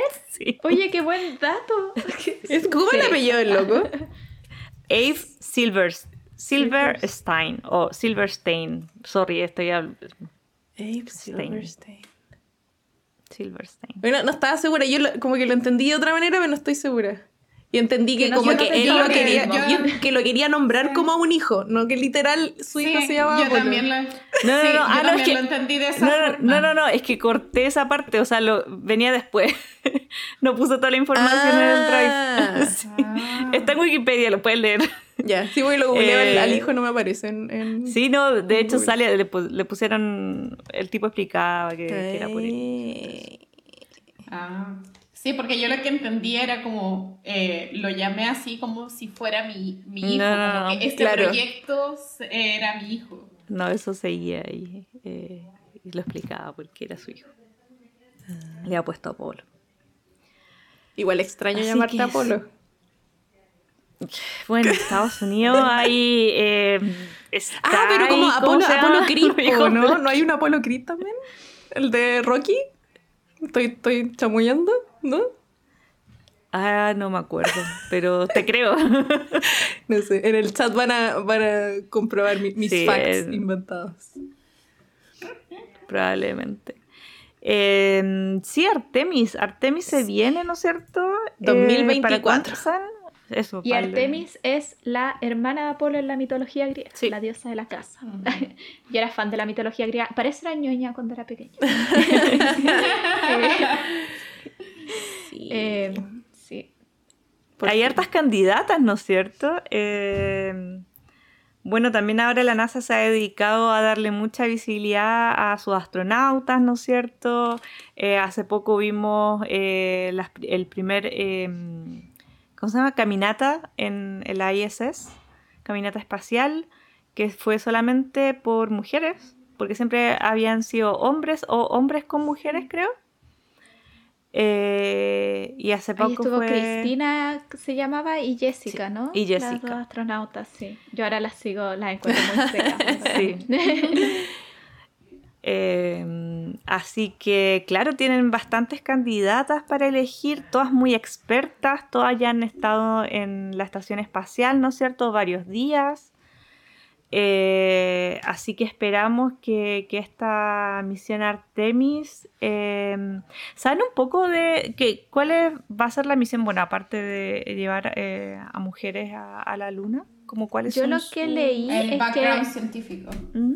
Sí, yo en verdad encontré poquita información en la página de la NASA al respecto. Muy mal, NASA. Eh, lo que sí leí es que como que en principio la primera misión, o sea, igual se espera estar como que la misión parta, el 2024 es llevar a las personas, pero igual que lo que pasó con Apolo, van a haber misiones iniciales que Sí. en este caso van a ser más de dejar como instrumentación en la luna, o sea, Sí. es como toda una onda de vamos a hacer ciencia, entonces ya no es lo que hablamos un poquito al principio, ya no es como una demostración de fuerza, sino que es cómo podemos plantear casi que una base científica, o sea, lo que a mí se me imaginó, yo no leí en ninguna parte de base científica, pero eh, sí como que igual que Apolo, bueno, a ver, Artemis 1, 2 y 3, y al menos la 1 y la 2, según entendí, van a ser solamente llevar implementos. Sí, el 2021 empiezan con, con la primera, según lo que dice la página de la NASA, que es como mucha foto y poco texto. Eso, eso encontré yo, ¿no? Como que eran puras fotitos. Sí, tiene súper poca información, pero sí, ahí salen las tres y por ahora tienen solamente el, monito para la primera misión, así como el, ¿cómo se llaman? Como esos parches, como insignia, no sé cómo se llama. Logo. Eso, es curioso, ¿ah? Eh, que hagan un logo distinto y que sea tan así como personal. En Apolo también, cada una es distinta. Sí, de hecho, por ejemplo, no sé si tú cachai a la, a la Lorny Baby, la Lorna, o cuál es la de la Lorna, Aguilar. A ella le gustan mucho las misiones espaciales y como que tiene una colección así muy bacán de parches de, de misiones y de chapitas y un montón de cosas. Y como que cada vez que sale una misión nueva se compra el parche. Y la, la, última que hubo, la de, la de SpaceX, también ahí vi en, Instagram que puso fotos de cuando le haya llegado su, su parche. Qué bonito. ¿Sí? Esas son colecciones divertidas igual. y, y, va a estar eh, metido el, el amigo Musk en esta. Parece que sí, porque la cápsula es una cápsula. Espérate, te digo el tiro. El amigo. Orión. Es mi enemigo. El amigo. La Orión no es. No, no es muy amigo. ah, no, no sé si la Orión es de SpaceX. A ver. Porque tiene como hartas partes. Sí. sí, no sé, pero parece que uno de, de las tantas cosas está metido en SpaceX. Sí, no sé, no se dice que es de la NASA la cápsula. Sí, yo había entendido que la idea de, por ejemplo, darle a SpaceX este tema de, ir a la estación espacial era que la NASA se iba a dedicar a desarrollar la tecnología para la Luna y Marte. Ya. Pero igual en la página Artemis dice que esto va a ser con la ayuda de empresas privadas y bla. Entonces, Está abierta la puerta ahí para la mejor oferta, yo creo. Sí, también está puesto acá lo del cohete, pero tampoco dice, dice NASA Space Launch System will be the most powerful rocket we've ever built. Mm, mira, acá en, el, en otra página de la NASA dice que la NASA eh, escogió a Blue Origin. La NASA dice... SpaceX, eh, para, lo, para construir los, los landers de sí, aterrizadores. human landers. aterrizadores humanos. Sí. sí. No, tiene hartas cosas. En la eh. página sale, por ejemplo, sale, dice Exploration Ground Systems. Eh, dice Space Launch System, que es como la cuestión de lanzamiento. Sale la cápsula Orión. Gateway, que no sé qué es en verdad, dice Lunar Outpost. Ah, es como un satélite que va a orbitar alrededor. Salen los Lunar Landers, que puede que esos sean los que estáis leyendo ahí. Y los trajes. Artemis Generation Spacesuits. Sí. Sí, nos van a mandar. Hay una cuestión que es de la. Una cuestión. Que de la SpaceX. Eh, dejé ahora el link en el, en el chat y ahí cuentan como eh, un poquito más de detalle de cada una de estas cosas, porque todas eran como algo distinto. Dynetics, eh, Blue Origins. Es bien interesante. Parte, sí, partecitas distintas. Ya. Eh, yo eh, quiero que empecemos a cerrar el tema porque ya llevamos una hora veinte. Nos fuimos en bola. Oh, eh, yo había dejado anotada una pregunta que pasó que decía que era off topic. pero ¿En el chat? Igual estaba, sí, en el chat. Ah, ya. ya contesté Pero que estaba, que igual estaba entre... Creo que sé cuál es, creo que sé cuál es. De, eh, pregunta off topic. ¿De niñas creían en sucesos paranormales antes que la ciencia formal llegara a sus vidas? Al menos ahí me gustaba mucho todo ese, ese chamullo X-Files.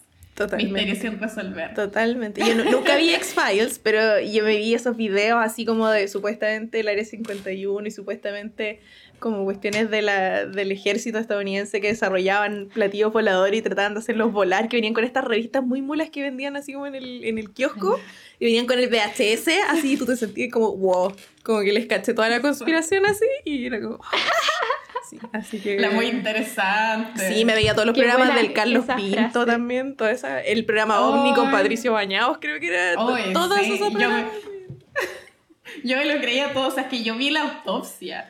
Y esa cuestión a mí me marcó y después me acuerdo, yo creo que esta cuestión la he contado un montón de veces acá, pero cuando se cortaba la luz en Santiago, porque teníamos como esos recesos, no sé qué pasaba, a mí me daba miedo y yo pensaba que iba a venir un ovni. Sí. Y los MacPherson, ¿viste los MacPherson? Los MacPherson a mí me dejó traumada cuando. No, ¿cuál es? La de la familia, eso que se lo abducen. Ah, la del cuarto tipo. No, no, no, no, no, esa es más nueva. Es más nueva. Es una que salen los, los aliens así como abriendo una vaca, no sé qué diablo. Que tiene como distintos nombres. Sí, yo la conocía como Alien Abduction, después la vi como los MacPherson, después con otro nombre más, no sé. Pero esa. Ya, Alien Abduction, sí. sí. Sí, pero tengo, sí, o sea, yo me lo compraba. Todo, yo también, yo no sabía que era de mentira, porque la grabaron así como la bruja de Blair, como que como con la cámara en mano, entonces yo juraba de guata que eso lo habían llevado los extraterrestres, estaba así, pero totalmente traumada, totalmente así. Eh, yo era una persona más de magia, de Harry Potter. yo solo quería mi carta Hogwarts. que nunca llegó. Y yo así como a los 11, como ya, este es el año, este es el año. ya. Y después como, no, ya fijo, filo, como que debe venir el próximo año, quizás como que entro en el siguiente año, No sé. Y como, menos mal, nunca hice nada ridículo para intentar tener los poderes, porque caché que a los magos les salen los poderes como en situaciones así como de riesgo. Claro. Me iba a chocar un auto y me apareció el poder. Ya, yo nunca hice algo así. Creo que lo que más hice fue como saltar del tercer escalón de la escalera. por si acaso, por si pasaba algo. Claro. Pero, pero no, la verdad es que nunca estuve tan metida en temas aliens. Yo de chica en verdad no tenía tele. Entonces, por eso yo leía mucho. Entonces, mi onda era más de libros de magia y ficción y, y yo creo que era por eso, como que no tuve ese... Y yo creo que también por la época. Yo creo que aunque hubieses tenido tele, como que estos programas eran de cuando nosotras éramos chicas. Entonces, como que tú y cuando tú naciste ya no existía. ya, habías muerto. Ya sabíamos que la autopsia era falsa. Sí, a esa altura ya no, no, no pasaba era un muñeco. Ah, sí, pero no sé, pero, pero eso. Y yo creo que después de grande, como que igual tuve mis momentos, como lo que dijo la Javi, me pareció fantástico. Así como, como ah, les caché toda la conspiración. Ah, como, todo, todo calza, esto no tiene sentido. 33, no sé qué, ya. Eh, pero al final uno igual después, después uno se va dando cuenta que todo tiene otra explicación, como si uno busca un poquito más. Eh, como que es muy fácil quedarse con, con, con, la, con la primicia sensacionalista, o sea, y, y, eso igual hay unos videos de hecho muy buenos, por ejemplo, sobre el terraplanismo. Que te muestran, te dicen, ya, todos nos reímos del terraplanismo, pero si yo te tiro estos tres argumentos, como los desmientes. Ah, Oye, ¿sabéis qué pasó con eso? Ahí, cuando empezó a salir el internet, eh, hace mucho tiempo, yo me puse a leer sobre. Era, ¿Eras terraplanista? No, era, era tierra huequista. Loco, para mí era así como. Te juro que era igual que el meme del loco que le explota así el cerebro. Porque el ejemplo que daban es, por ejemplo, cuando tú metes ropa a la lavadora, la fuerza centrífuga hace que toda la ropa te quede en el borde. Entonces decía, si la Tierra está girando, todo el material, ¿cachai? De la Tierra debería estar como en un cascarón y la Tierra debería ser hueca. Y yo en ese tiempo que estaba, no sé, como cuarto medio, estaba así, pero para la cagada, así como loco, no. Y empezaban a decir que es que no hay fotos del polo. Y yo así desesperada googleando fotos del polo, del polo geográfico. Y no encontraba fotos del polo. Y yo te juro que estaba así, pero mal, porque decía, ¿qué onda? La Tierra es hueca. Pero eso, eso yo lo encuentro oh, brutal. Onda es como, en verdad, cuando te dicen esas cosas, como que a primera es como, wow, espera, ¿qué onda? Sí, es que tú no tenías las herramientas para decir que está, que está equivocado, pues entonces uno queda así totalmente Es eso, es eso. Entonces lo muy interesante es después como buscar esa respuesta y decir como, wow, no, como hay más cosas que influyen, eh, lo encuentro súper lindo. Eh, y en particular últimamente fue este video que salió hace poco, como hace unos meses, porque mi argumento de los ovnis es como, queda muy lejos, no sé, esta ecuación que, que hoy se me fue el nombre, pero que predice como cuántas civilizaciones. Ah, la de Fermi. No, no la de La de, la de Darwin. Drake. Drake. Drake, Drake, la ecuación de Drake. Todos juntos, la ecuación de Drake. Eh, y como que, y, y, claro, pero después aparecen estos videos y aparece toda esta gente con estas experiencias y tú así como, ¿qué onda? Pero, por ejemplo, en los videos, estas cámaras, eh, hay explicaciones muy buenas, como por ejemplo que los sensores infrarrojos como que se saturan y que si es un avión en verdad se ve igual como un platillo. Entonces, eh, es súper interesante. Así que bueno, respondiendo a la pregunta en concreto, no, yo era como de otra onda, onda magia. ¿Cachai? Como Harry Potter. Em, eso, así como cuando vienen mis poderes, no sé, en la ducha, como que hacía que me corriera agua por los dedos. Y era como, sí, sí, sí, sí. Eh, pero, y, y, más grande, yo creo que como vi todas estas conspiraciones más grandes, como que igual tenía más la onda de, de cuestionarme y de decir, mm. no, algo raro está pasando aquí. Así que, bufome. Pero sí creía en la magia. la magia Nunca llegó a la carta, no importa. El otro día leí un papá que de verdad le había, criado a su hijo diciéndole que, que, iba a ser mago y que le iba a llegar su carta y no sé qué. Y como que mucha gente. No, no, no, sabes que mucha gente. No, mucha gente lo criticaba por eso mismo. Yo al principio también dije, oye, qué mala onda. Pero como que él lo hizo con mucho cuidado, como que habló con las profesoras y todo de su hijo como para tratar de hacerlo de una manera en que no, fuese como un engaño cuando se diera cuenta, sino que como para hacerle ciertas cosas más fáciles. No me acuerdo bien cómo era la historia, pero como que igual le compré su volada, en verdad no es tan malo. Pero no sé, como para darle una infancia a mí me hubiera roto el corazón. De verdad que sí. Onda, no. Como que yo igual era consciente que yo me lo estaba inventando, ¿cachai? Pero tú igual podías ser maglo, ¿no? Si, si tenías papá mago, igual exacto. y igual no te iba a llegar la carta nunca. Es cierto. Pero igual triste. Sí. igual shock. Así que eso. Y soy Hufflepuff, por si alguien. Ah, no, yo soy Ravenclaw. ya lo acepté. Debo decir que me costó aceptarlo, pero en verdad lo soy. En mi, en mi ser interior lo soy. ay, ay. La cara tiene que contestar si crees. Sí, mi historia es muy fome. Eh, yo desde el día que nací fui una escéptica. Carolina, no, no bien. No, mira. ¿Para, qué, estamos con cosas? No nos le damos la suerte entre gitanos.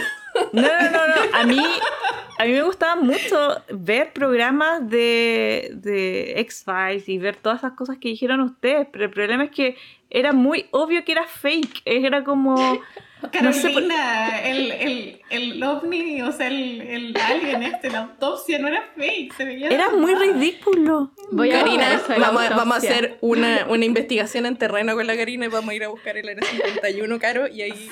In your face. No, es que siempre lo... vamos a correr como Naruto. no, para, para, el otro lado, con la mano para atrás. Está de, está de moda Naruto. No, a mí me encantaba ver eso porque siempre el, el encontrar, no, esto es muy fake y, y me reía al final. Era como eso. Y también nunca fui muy miedosa, entonces era como que me gustaba leer y ver muchas de estas cosas, pero era más por entretención nomás. Como que al final no, no, no creía mucho. Me, me decepcionaste. Pero es muy entretenido de ver. Es muy, era muy entretenido de ver. Creo que la única que me, que me dio miedo, pero es más porque no era porque creía que habían brujas, pero la, la, bruja, de Blair. La, bruja de Blair, encontré que, es, que es que lo que pasa que, bueno, la Tere no debe saber nada de esto porque ella eh, todavía está, es una bebé. Era proto bebé. Siempre me pillan, siempre me pillan. Eh, pero esta película, esta película salió así como, creo que todos la vimos o en VHS o en la tele. Entonces no, claro, no había, no había YouTube. no, pero no había YouTube, no ah, había no. había nada que nos dijera ah, como eh, es como que casi nos dijeron, mira, mírate esta película, como que toma, aquí está el VHS. como el aro, así como que te pasaba. Sí. Entonces, claro, uno se encontraba con esto y uno decía, ¿qué es esto? Es como, de verdad, esto lo grabaron estos cabros, porque está, está toda grabada como en primera persona, ¿no es cierto? Ah. Eh, entonces, claro, está, está muy bien hecha, da miedo. Eh, yo la vi como con 12 años, algo así. Eh, y yo de verdad, así como... que yo, creo, yo creo que no está bien hecha. Yo creo que éramos muy chicos. No, yo, ah, siempre supe que era película, pero eso sí me pasó con Alien Abduction. Yo no sabía que era película. Ah, pero con la bruja de Blair pero... pero igual me dio miedo. Igualdad cuco. Pero me dio miedo, pero no es como que lo haya creído. Es como, no sé si, no sé si puedo explicar firme, eso. Firme en la postura de escéptica. Sí, sí, sí, pero encontré que era como muy creíble y era como que, no sé. Es que además no tiene nada fantástico, po. Esa es la cuestión. A mí me encantan esas películas en que no te asustan con monstruos ni con saltos baratos, te asustan con cosas como más psicológicas. Entonces te ponen en una situación que en verdad te puede pasar, ¿cachai? Porque tú podías estar en el bosque y podías escuchar ruido extraño y podías encontrar monitos estos con ramitas, ¿cachai? y puede encontrar una casa abandonada y puede haber una leyenda de una bruja. Entonces, como que son cosas que. Y la bruja no, necesariamente tiene que ser bruja para que dé miedo. Puede ser una loca. Sí, entonces es como, y eso es mucho más real. Sí, ¿no? Y son, son lejos para mí las, las, mejores películas porque son las que más me asustan, que no. Claro, no tienen ni fantasmas ni ni una cuestión. Es como puro terror psicológico, así. Ay, ay. Pero... Mira, mira, Alien Site 8 nos dice, no hablen de la autopsia, era mi primo. Ay, no, un minuto de silencio por el primo de Alien Site. Por el, por el sí. ¿Veis, Caro? ¿Veis que era verdad? Era el primo de eh, Alien. No, pero era muy chanta. Después, eh, Tere puede encontrar todo esto video en YouTube y puede... Lo voy a Puede, lo puede rentar en tu Voy a tener una tarde, así, una tarde de, de todos estos videos. Ah, después podemos volver al Live 2.0, así como... Hacemos una revisión. Eran reales y yo voy a estar así como con todo anotado. No, chiquillas, si esto era verdad. Porque miren, fíjense que... No, ¿sabéis que debería ser como uno de estos videos de reacciones? Sí, deberíamos hacer un Twitch y hacemos... Sí, deberíamos hay gente que ve oh, tele en Twitch. Yo creo que deberíamos hacer así como una, una Un video de reacción de la tele a todas estas tonteras que hemos hablado. Alien Abduction. sí. Está, está bueno, está bueno. Ya. Pongámonos serias de nuevo, chiquillas. Ya ni, eh, siquiera sé que, ni siquiera sé qué estábamos hablando. No, yo, eh, yo quería cerrar eh, y que la tele nos cuente qué está haciendo ahora y que le damos aquí todo este palco para que ella nos cuente qué está haciendo y que le haga promoción a todas las actividades. palco, platea, galería, todo. Eh, no, o sea, bueno, ahora como había dicho un poquito al principio, estoy eh, terminando mi tesis de magíster, eh, realmente terminándola, ya tengo fecha de defensa para la primera semana de septiembre, así que esta semana es la última, así como de terminar de corregir cosas con mi profe guía y de ahí se la mandamos a la comisión, así que en verdad las últimas. Eh, ha sido un proceso re lindo, en verdad, porque he tenido la suerte de, de, de investigar un sistema muy divertido. Yo lo había hecho al comienzo, pero yo sé que hay gente que se fue, volvió, entró, así que lo voy a volver a repetir. Igual que la Caro, yo trabajo en sistemas jóvenes, en, en, formación planetaria, trato de observar estos discos de polvo y gas en torno a estrellas muy jóvenes, eh, conocidos como discos protoplanetarios, que es donde pensamos que ocurren los procesos de formación o han ocurrido ya procesos de formación planetaria. Entonces yo en particular estudio un disco, eh, porque bueno, estos discos tienen mucha subestructura y eso es lo que los hace interesantes porque a través de anillos o espirales podemos interpretar cuáles son los procesos dinámicos que están ocurriendo. Entonces un poquito a través de lo que nos muestra la foto hacemos la interpretación física. Eh, y en particular mi disco fue el primer disco que se observó con brazos espirales. Entonces he hecho todo un trabajo con observaciones que antes no existían de ese disco, o sea, observaciones nuevas que yo he tenido realmente el privilegio de analizar por primera vez, eh, de polvo y gas, entonces las dos componentes del disco. Y hemos sacado mucha información muy bonita.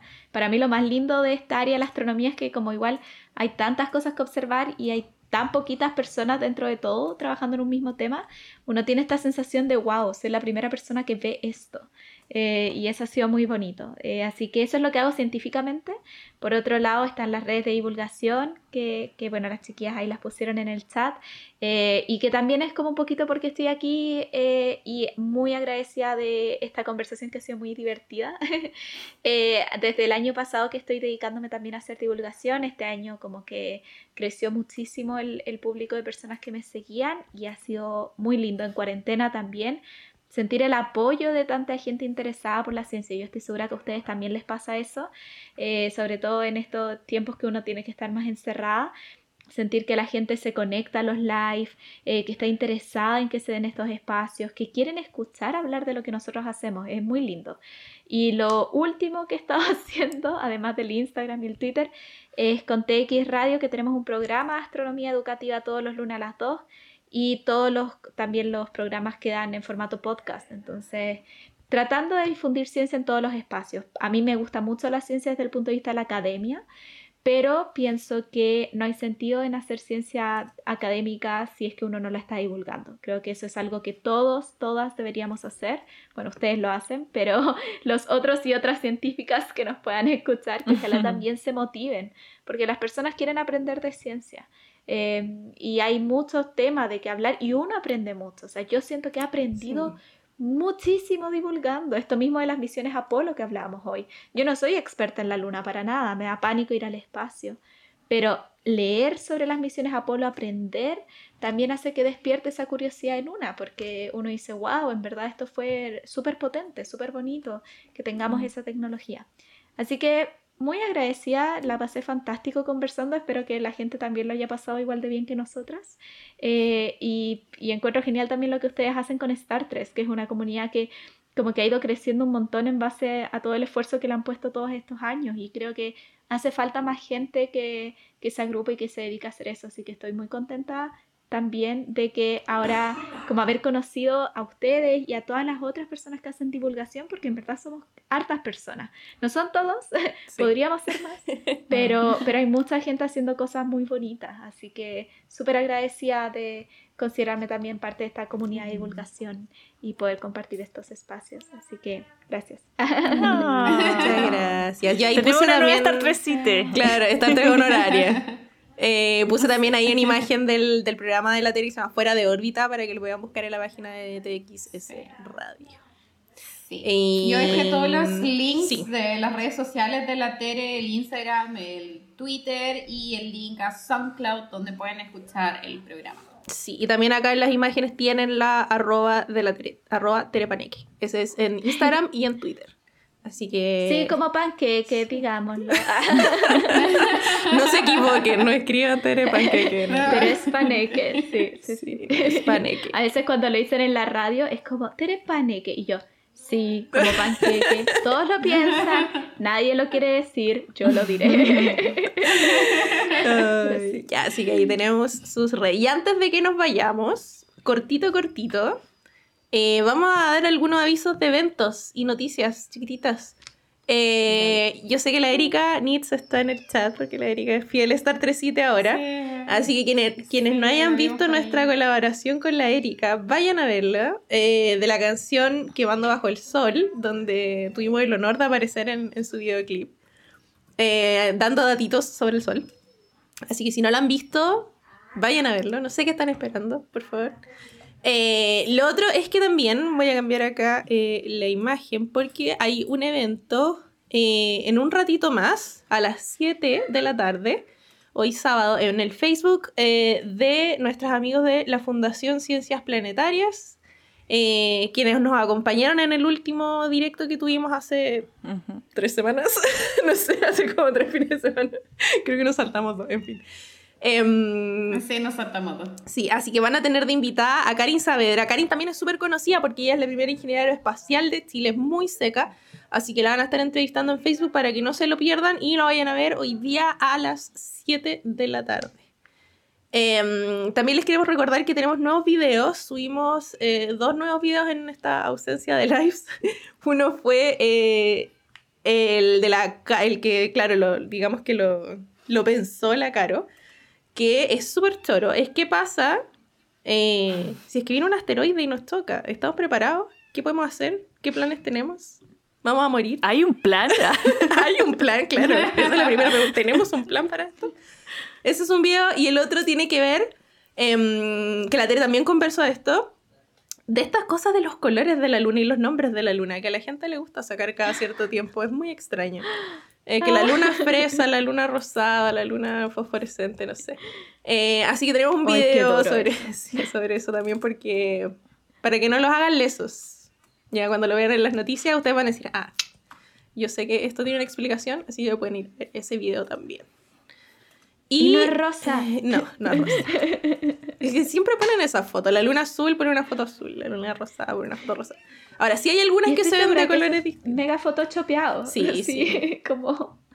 Totalmente. Y lo último, eh, antes de darle el pase a la Caro, es que desde el 22 de julio, o sea, este martes, miércoles, ¿cuándo 22? Em, miércoles.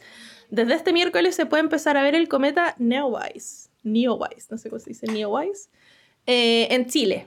Así que tengan en cuenta que se va a ver muy bajito en el horizonte los primeros días, va a ir subiendo, pero como se va alejando el sol, lo vamos a ir viendo un poquito menos brillante. Eh, hay muchas maneras de verlo. Yo lo hice a la mala porque encontré la peor manera posible. Nosotros publicamos por ahí las coordenadas. Las coordenadas se pueden meter en este programa que se llama Stellarium. Eh, pero también sirve para la gente que tiene telescopios porque esas coordenadas se las va a pedir el telescopio. Y si no, en la página timeanddate.com, creo que es, tienen como un... No sé, una cosa así como una app. Tienen como una, sí, Sí. tienen una aplicación Sí. que uno puede de hecho poner como eh, dónde está y puede ir scrolleando así como a qué hora lo puede ver. Yo usé eso ayer para tratar de verlo. ¿Y había nubes? O sea, lo vi, pero estaba, estaba muy en la ciudad yo. Entonces, Ah, dale. lo, lo, lo vi, pero no, no era como para No lo apreció. foto. Lo vio, pero no lo apreció. Claro. es como que tú veías que había como una bolita con una colita. Pero, Ay, pero no se precioso veía así igual. como, como wow, así como, oh, la tremenda cosa. Y no se veía así como Bueno, muy... ojo, ojo también que las eh, hermosas imágenes que andan dando vuelta en Twitter, Instagram, en todas Sí. las redes sociales, son porque se toman con cierto eh, tiempo de Exposición. y también se le hace un tratado a la imagen para re- resaltar los colores. Eh, es muy bonito verlo a simple vista. Con binoculares es muy también bonito de verlo y yo creo que se- quizás se puede apreciar más. Eh, pero tienen que tener en cuenta que nunca lo van a ver como las hermosas imágenes que Excepto, están dando excepto vueltas. cuando pasó el cometa Magnó. El cometa Magnó era una cuestión impresionante. Ah, Te ocupaba la sí. mitad del Ah. cielo con la cola. Era impresionante. Sí. Ahí la cámara da absolutamente lo mismo. Pero bueno, llegamos Este como no. 10 años tarde. Porque sí, ya fue, pero fue maravilloso. Sí, pero yo creo que este, si uno va como a un lugar oscuro, porque, o sea, yo logré divisarlo estando en medio de la ciudad. Y el cometa, de hecho, es como que yo estaba frente al lago, pero el cometa estaba justo sobre otra ciudad. Entonces la luz de esa ciudad Hmm. me tapaba mucho el cometa. O sea, si ustedes van como a un lugar más eh, oscurito, Mm. quizás tienen Estamos en cuarentena. También sí, donde en Chile lamentablemente donde los eh, donde tengan la mejor ventanita, no sé, o. Seamos optimistas, vamos. Yo estoy pensando subir a la Oye, azotea. Yo creo que igual vale, pero ahí vamos a ver. Vamos a ver cómo vea. A- Agustín dice que yo estoy despreciando el, el universo. No estoy despreciando el universo. Estoy diciendo que solamente se veía poquito. Muy exigente Karina Rojas. Esto, estoy, pero es que estoy diciendo la verdad. O sea, yo no les voy a mentir, les voy a decir, ayer vi el cometa y fue la mejor experiencia de mi vida. Yo soy honesta. Sí, Ya, y para cerrar, la Caro, Caro, va a dar tu noticia. Ah, sí, cortito. Sí, eh, ¿puedes poner una imagen? No tengo ninguna imagen. Ah, entonces Pero no déjame, nada. Deja de buscarla. ¿Está, Está en, ahí el, en el en el mismo enlace? Sí. Eh, Eh, lo que iba a contar Ah. es sobre estas nuevas imágenes que lanzó la ESA hace eh, unos días, un par de días creo que fue, eh, que son las imágenes que tenemos más cercanas de la superficie eh, eh, del Sol. Eh, estas fueron capturadas por el Extreme Ultraviolet Imager eh, y están tomadas a una distancia de 77 millones de kilómetros, que es más o menos eh, la mitad de la distancia que hay entre la Tierra eh, y el Sol. Y eh, se ven, no sé si se pueden ver. Ahora la puse, ¿se por si acaso. Ah, ya. Eh, bueno, igual también pueden ir, ir al link después, más tarde, pero lo interesante de estas nueve imágenes, bueno, que, que se ven todas, ¿no es cierto?, las llamaradas solares con una resolución súper genial. Eh, también se pueden ver que hay, ahí está, se pueden ver que hay unos pequeños puntitos como blanquitos o más claritos que hay ahí. eh, y que ellos le denominan eh, campfires o como fogatas pequeñas. Y esto es muy entretenido, bueno, primero porque todavía no se sabe muy bien el mecanismo que hay detrás de cómo se producen. Hay investigadores que dicen que estos podrían ser como unas mini eh, llamaradas solares que se producen en, la superficie del, Sol, pero eh, el mecanismo físico eh, de, estas como fogatas que se llaman eh, todavía no se sabe muy bien. Así que están súper contentos todos los astrónomos, porque hay muchos astrónomos que se dedican a la astrofísica solar. Eh, de hecho, aquí en Alemania hay un instituto Max Planck que se dedica especialmente a modelar y, a entender todos los mecanismos del Sol y de estrellas tipo solares también. Así que eso son súper buenas noticias para todos los astrónomos que se dedican a estudiar eh, el campo magnético del Sol, a estudiar las llamaradas solares y están muy contentos de ver esta fogata y quieren investigar mucho más sobre ellas. Así que, bueno, una de las cositas que decían era que probablemente estas eh, llamaradas pequeñitas podrían contribuir a la eh, temperatura de la corona solar, porque la corona solar tiene en promedio, estoy haciendo un, un promedio así muy burdo, es más o menos un millón de grados Celsius. Y lo que nosotros conocemos como la atmósfera solar está como, digo, miento, un millón Kelvin. Y eh, la atmósfera está como a 5000. Entonces, esa, esa subida de temperatura, eh, los científicos están pensando que podrían ser debido a estas pequeñitas eh, llamaradas solares. Así que hay mucho que investigar y es súper interesante estas nuevas imágenes que nos envió la ESA. Muchas gracias, Caro.